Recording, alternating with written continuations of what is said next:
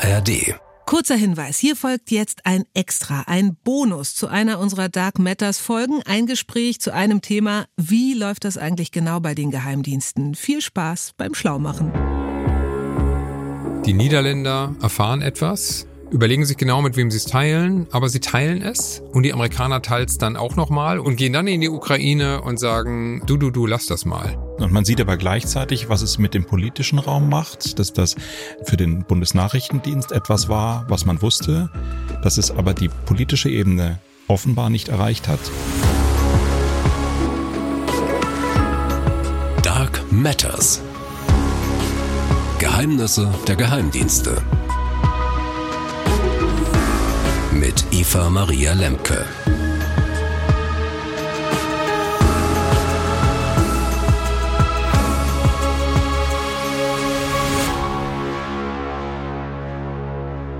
Es ist wieder Zeit für was Hintergründiges. Wir bei Dark Matters blicken jetzt nochmal auf das, was vielleicht davor, danach oder drumherum wichtig ist in unserem aktuellen Fall. Und das ist in diesem Fall die Sprengung der Nord Stream Pipelines im September 2022.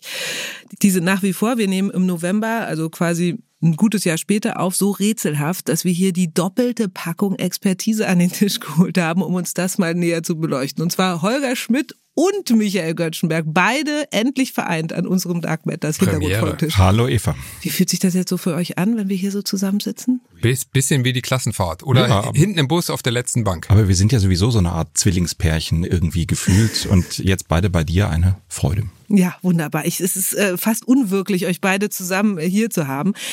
Im Angedenken unseres aktuellen Falls, ist die Heizung für euch so gut aufgedreht? Seid ihr gut durchgewärmt oder ist doch ein bisschen fröstelig hier? Hm, Ich glaube, es ist warm genug. Vor allen Dingen ist ja die Sorge weg, dass das Gas ausgehen könnte. Ah, das perfekte Teasing, wie ich es von dir gewohnt bin, Holger. Also, es geht um die Nord Stream Pipelines, den Sabotageakt, den Angriff. Und das ist ein Fall, bei dem noch vieles unbekannt ist. Äh, deshalb lass uns mal zusammentragen oder lasst uns mal zusammentragen. Ich muss mich daran gewöhnen, dass ich in der Plural sprechen muss, was wir eigentlich wissen. Also wir haben ein, eine Sprengung oder vielmehr vier Sprengungen in 80 Meter Tiefe in der Ostsee. So um Bornholm rum ungefähr gelegen. Nord Stream 1 und Nord Stream 2 sind tatsächlich zwei Pipelines, die aber aus insgesamt vier Rohren bestehen. Drei davon wurden äh, tatsächlich zerstört oder äh, sozusagen aufgerissen. Wie kann man das eigentlich schon sagen? Da fangen wir ja schon an. Also wie, was ist da genau passiert? Sind die geborsten? Ist da ein Schlitz drin? Wie kann man sich das vorstellen? Also da hat es unter Wasser ordentlich gerumst und die drei Stränge von insgesamt vier, die hat's äh, komplett zerlegt und auch irreparabel nach allem, was man hört.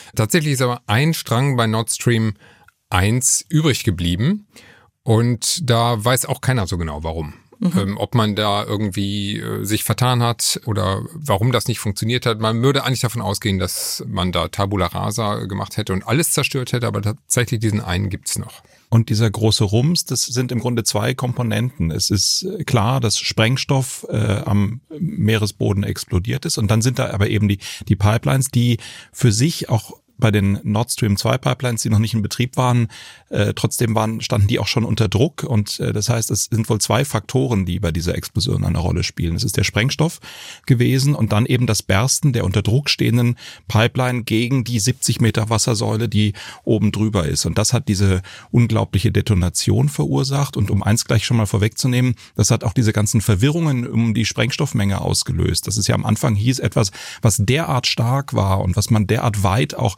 bei den Seismologen, bei den Erdbebenforschern hat messen können. Das müssen Jahrhunderte Kilo Sprengstoff gewesen sein. Da weiß man inzwischen durch wissenschaftliche Untersuchungen, nein, es ist die Explosion und dann der Innendruck der Pipeline und das addiert sich eben auf. Also trotzdem ist ja natürlich ein gewaltiger Sabotageakt einfach mal da abgelaufen. Das kann man schon mal festhalten. Wir wissen noch nicht von wem mit absoluter Sicherheit, äh, beziehungsweise es gibt einfach noch verschiedene Modelle, die das erklären könnten.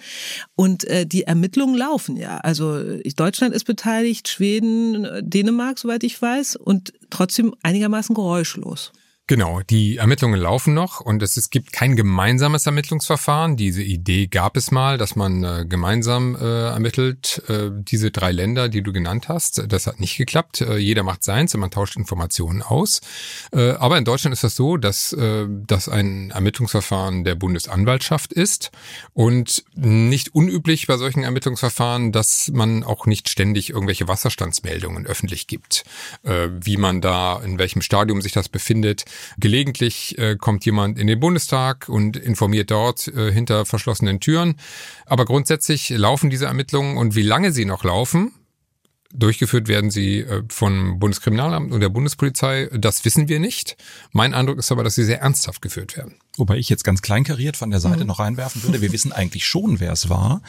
Ähm, und das ist etwas, was ja ähm, Michael und ich zusammen mit Georg Heil und Holger Stark im Frühjahr 23 äh, veröffentlicht haben, dass es nämlich die Menschen waren, die an Bord äh, des Segelschiffes Andromeda von Rostock aus gestartet sind. Die sind die Täter gewesen. Okay. Das kann man natürlich sagen, gut, Welcher okay, und wer, wer? Ja. wer, wer, wer mhm. waren diese Leute? Und dann würde ich entgegnen, nee, das, ich weiß noch nicht genau, wer diese Leute waren, aber das war aus unserer Perspektive, wenn ich das mal unbescheiden sagen darf, natürlich ein riesengroßer Durchbruch, denn vorher haben wir darüber geredet, irgendwie sind diese Pipelines explodiert äh, und es ist geredet worden von U-Booten und von Militärschiffen und von 100 Theorien, von einer Bombe vielleicht in der Pipeline. Ja, da redet kein Mensch mehr drüber, ob die Pipeline von innen heraus gesprengt mhm. worden sein kann. Und ähm, äh, unser Eindruck war, die Ermittler sind sich eigentlich sehr sicher, es sind diese Leute auf dem Schiff Andromeda gewesen. Da sind wir am Anfang relativ deutlich ausgelacht worden aus äh, unterschiedlichen Bereichen des öffentlichen Lebens.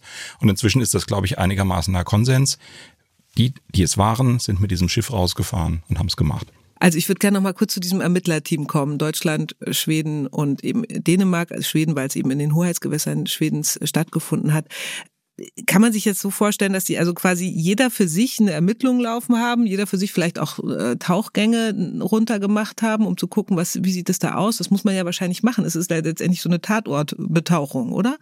Aber das ist doch eigentlich idiotisch, quasi sich diesem Aufwand jeweils zu stellen. Ja, man wundert sich vor allem, dass es äh, bei drei Ländern, die alle Mitglieder der Europäischen Union sind, äh, mit all dem, was das an politischer Verzahnung äh, bedeutet, im Jahre 2022, 2023 nicht hinbekommen, das gemeinsam zu machen.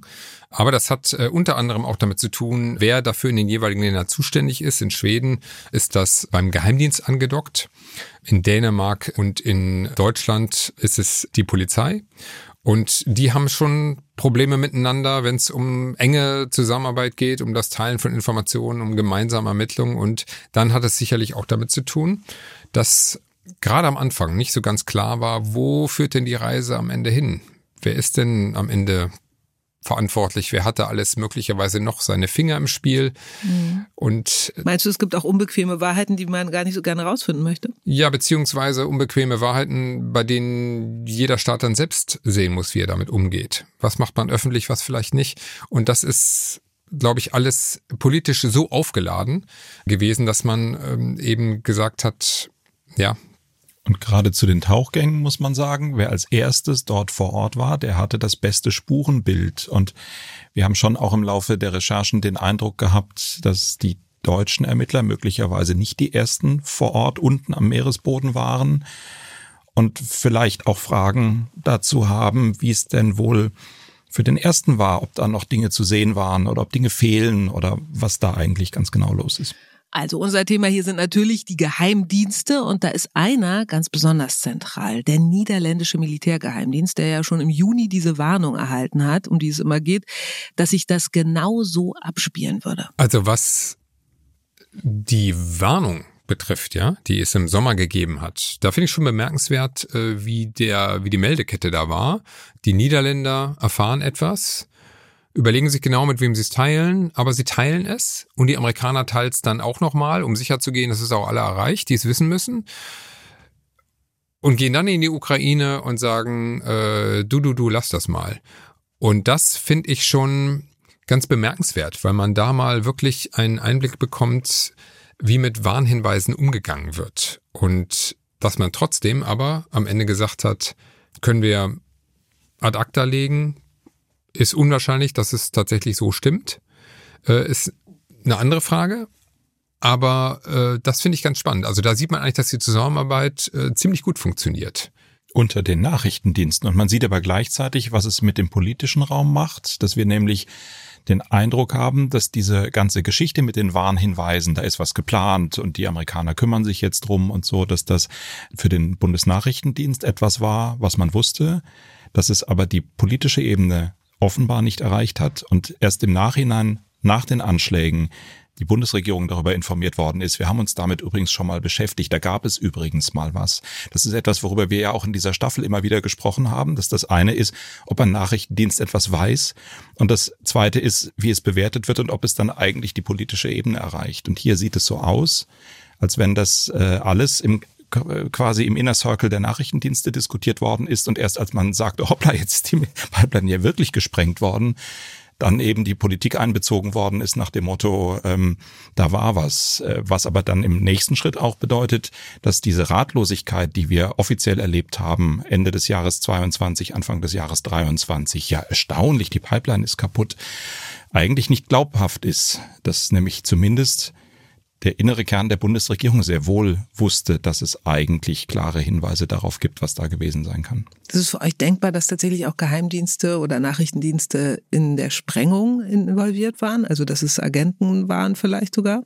Also ich würde immer davon ausgehen, dass diejenigen, die so eine Operation am Ende durchführen, dass man da auf Spezialkräfte, maritime Spezialkräfte, Leute, die in irgendeiner Weise damit zu tun haben, wo es keine Frage gibt, ob die loyal sind, ob Geld eine Rolle gespielt hat, wer weiß. Aber dass die am Ende so etwas durchführen, dass Nachrichtendienste bei der Planung beteiligt waren, erscheint ein Stück weit naheliegend, aber es gibt bisher keine Hinweise darauf, wer da wie die Finger im Spiel gehabt haben könnte. Klar ist, die Leute müssen die Fähigkeit gehabt haben. Klar ist, die Leute müssen an den industriellen Sprengstoff gekommen sein.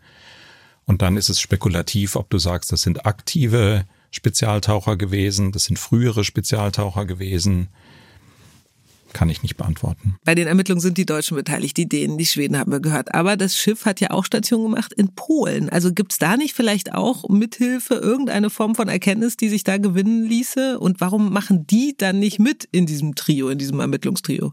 Es gab tatsächlich am Anfang, wo man überlegt hat, wir machen hier so ein Dreier-Ermittlungsteam, drei beteiligte Länder. Es gab nicht die Überlegung, die Polen mit dazu zu nehmen weil offenbar von Anfang an Misstrauen vorhanden war, was jetzt die Rolle Polens betrifft. Und tatsächlich gibt es dieses Misstrauen bis heute. Polen, die Erkenntnisse in Polen spielen eine große Rolle, eben weil das Schiff in Polen Station gemacht hat und weil Polen auch einen Namen übermittelt hat, denn die Crew wurde ja in diesem Hafen in Kolberg kontrolliert. Trotzdem geht man davon aus, dass die Polen auf Informationen sitzen, die sie mit den anderen nicht teilen. Beispielsweise Videoaufnahmen aus dem Hafen. Und auch die Informationen, die werden in Polen vom Geheimdienst übermittelt, nicht von der Polizei. Also insgesamt sind die Deutschen, sind die anderen Länder in unserer Wahrnehmung sehr unglücklich über die Rolle, die Polen spielt. Und da ist eine Menge Misstrauen im Spiel. Ja, das ist auch wirklich, Unrecht, ja. das ist auch wirklich seltsam, muss man wirklich in aller Deutlichkeit sagen. Da hat es dem Hafenmeister ist dieses Schiff aufgefallen. Übrigens nicht nur dem Hafenmeister, auch in anderen Häfen hat, hat die Crew sich so benommen, dass andere Segler wegen Unsportlichkeit und sonst wie sich dieses Schiff gemerkt haben. Und in Kolberg war es eben der Hafenmeister und der hat der Polizei quasi einen Tipp gegeben nach dem Motto, guckt euch dieses Schiff mal an. Und dann geht da die Polizei hin und dann nimmt da die Polizei ganz offenbar die Ausweisdaten auf. Möglicherweise fotografieren sie sogar die Ausweise. Es gibt Kameraüberwachung an dem Hafen und nichts von diesen ganzen Informationen, so ist unser Stand, geht zu den deutschen Ermittlungsbehörden. Stattdessen sagt der in Polen für die Geheimdienste zuständige Minister uns im Interview, ich weiß genau, das sind Touristen gewesen interessant. Also weiß ich nicht, ob das eine Berufsqualifikation im Ausweis ist, dass der Tourist steht oder, oder irgendwie. Also nach unserem Eindruck haben die äh, deutschen Ermittler höchstes Misstrauen äh, zu dem gegenüber, was da von Polen übermittelt wird. Und jetzt kannst du natürlich spekulieren, warum ist denn das so seltsam? Denn auf vielen anderen Ebenen läuft die Zusammenarbeit zwischen Polen und Deutschland auch im Justiziellen ja nicht so schlecht. Und dann kommst du relativ schnell dahin, darüber zu spekulieren, dass ja diese Pipeline Nord Stream ursprünglich unter anderem einen Effekt hatte, nämlich Polen bei der Gasversorgung in Richtung Deutschland und Westeuropa rauszulassen. Also ganz böse gesagt, könnte es Polen alles andere als ungelegen kommen, dass diese Pipeline nicht mehr da ist. Und die haben Milliarden damit eingenommen auch, und, jährlich. Ne? Und für die deutschen Ermittler ist nach meinem Eindruck auch im Augenblick überhaupt nicht in Rede, ein Rechtshilfeersuchen in Richtung Polen zu stellen. Das könnte man natürlich machen. Man könnte sagen, äh, ganz offiziell jetzt, wir wollen diese Kameraaufzeichnungen haben. Du müsstest dann aber nach den Regeln der justiziellen Zusammenarbeit in deinem Antrag auch Dinge schreiben darüber, was du im Ermittlungsverfahren denn schon hast und welche Namen du hast. Und äh, unser deutlicher Eindruck ist, das will man gar nicht. Man will von deutscher Seite auch in Polen gar nicht offenbaren, wie eigentlich genau der Ermittlungsstand ist. Heißt das, dass sich die, die Staaten, die da an den Ermittlungen beteiligt sind, gerade eher so ein bisschen belauern äh, gerade? Also auch abseits von Polen, was gar nicht mit am Tisch sitzt? Nein, ich habe schon das Gefühl, dass äh, Schweden, Dänemark, Deutschland, dass die Zusammenarbeit gut funktioniert und dass auch das Vertrauen in die USA von Seiten der Bundesregierung keinen Schaden genommen hat. Es gab auch die Reise des Bundeskanzlers nach Washington, eine ganz komische Reise, wo keine Presse mitgenommen wurde und wo man dann sehr viel gerätselt hat, was war jetzt eigentlich das Thema dieser Reise, worum ging es denn da wirklich? Und auch wenn wir das zu 100 Prozent nach wie vor nicht wissen, ich glaube, in einem Punkt kann man sicher sein, er wäre nicht dahin gefahren, wenn man wirklich einen Vertrauensverlust in die Amerikaner gehabt hätte.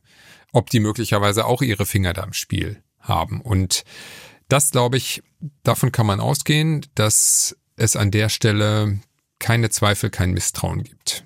Und trotzdem muss man sagen, dass es diese gemeinsame Erklärung, die es ja von Seiten der Schweden, Dänen und Deutschland vor dem UN-Sicherheitsrat gegeben hat. Da gibt es ein Dokument, drei oder vier Seiten lang, in dem die wesentlichen Ermittlungsergebnisse auch, auch veröffentlicht worden sind. Die einzige so richtige äh, substanzielle Veröffentlichung eigentlich seit dem, seit dem Anschlag von, von Ermittlungsbehörden. Das ist intern als ganz großer Erfolg gefeiert worden, quasi Satz für Satz, dass man sich darauf einigen konnte, zwischen diesen drei Staaten das so gemeinsam festzustellen, weil du bei aller Verbundenheit in Europa einfach auch sehen musst, dass die einzelnen Staaten in dieser Konfliktfrage, in dieser geopolitischen Situation, wer hat jetzt welchen Schaden davon und wer hat jetzt welche Perspektive für die kommenden Monate in der Zusammenarbeit mit der Ukraine, mit Russland, das bewertet jeder Staat für sich und da denkt jeder Staat an seine ureigensten Interessen und da sind die von Schweden einfach zum Beispiel knallhart andere als die von Deutschland und Deswegen ist es auf der einen Seite ein sehr positives Zeichen, dass sie sich auf sowas wie so eine gemeinsame Erklärung einigen.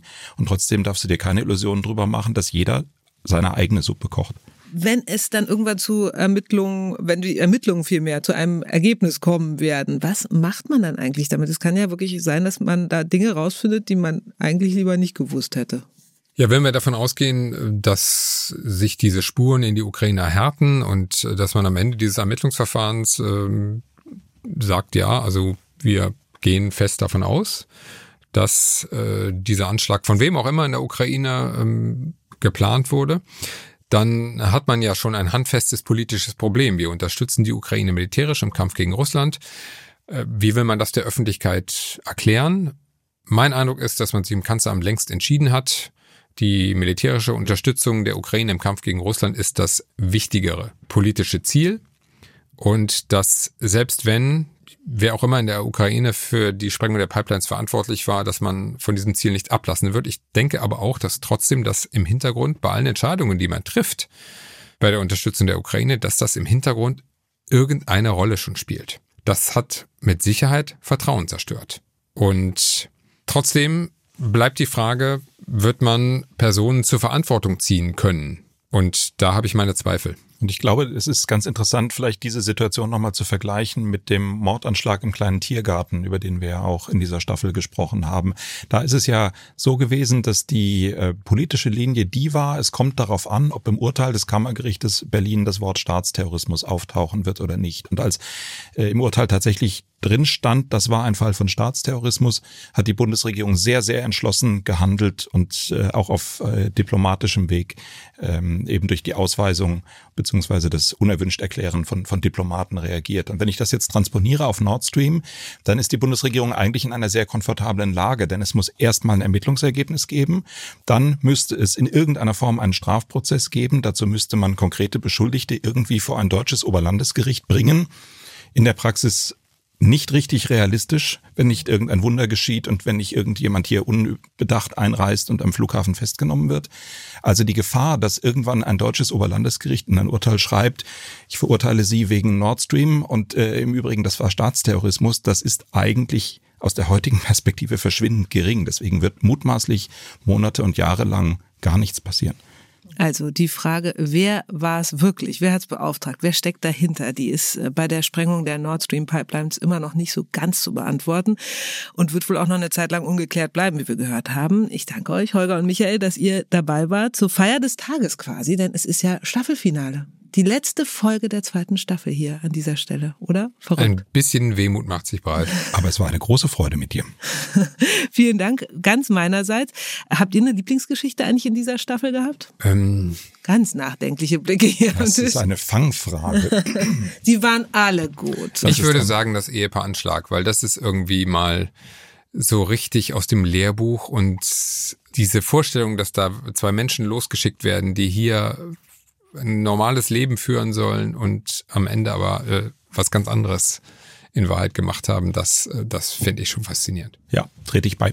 Okay, wunderbar. Er schließt sich dem Vorredner an. Das kenne ich von Holger so gar nicht. Okay, der Fall heißt auf jeden Fall das Agenten-Ehepaar und sein Doppelleben. Kann man sich auch nochmal anhören. Und ich sage jetzt Danke an dieser Stelle und an äh, natürlich auch euch, liebe Zuhörer, dass ihr uns so viel eurer Zeit schenkt, immer mitdenkt, immer nachfragt, kommentiert und uns äh, mit Glocken und Sternen, die ihr anklickt, beglückt. Also abonniert und verfolgt mit anderen Worten und in vielen Fällen auch lobt. Macht weiter so.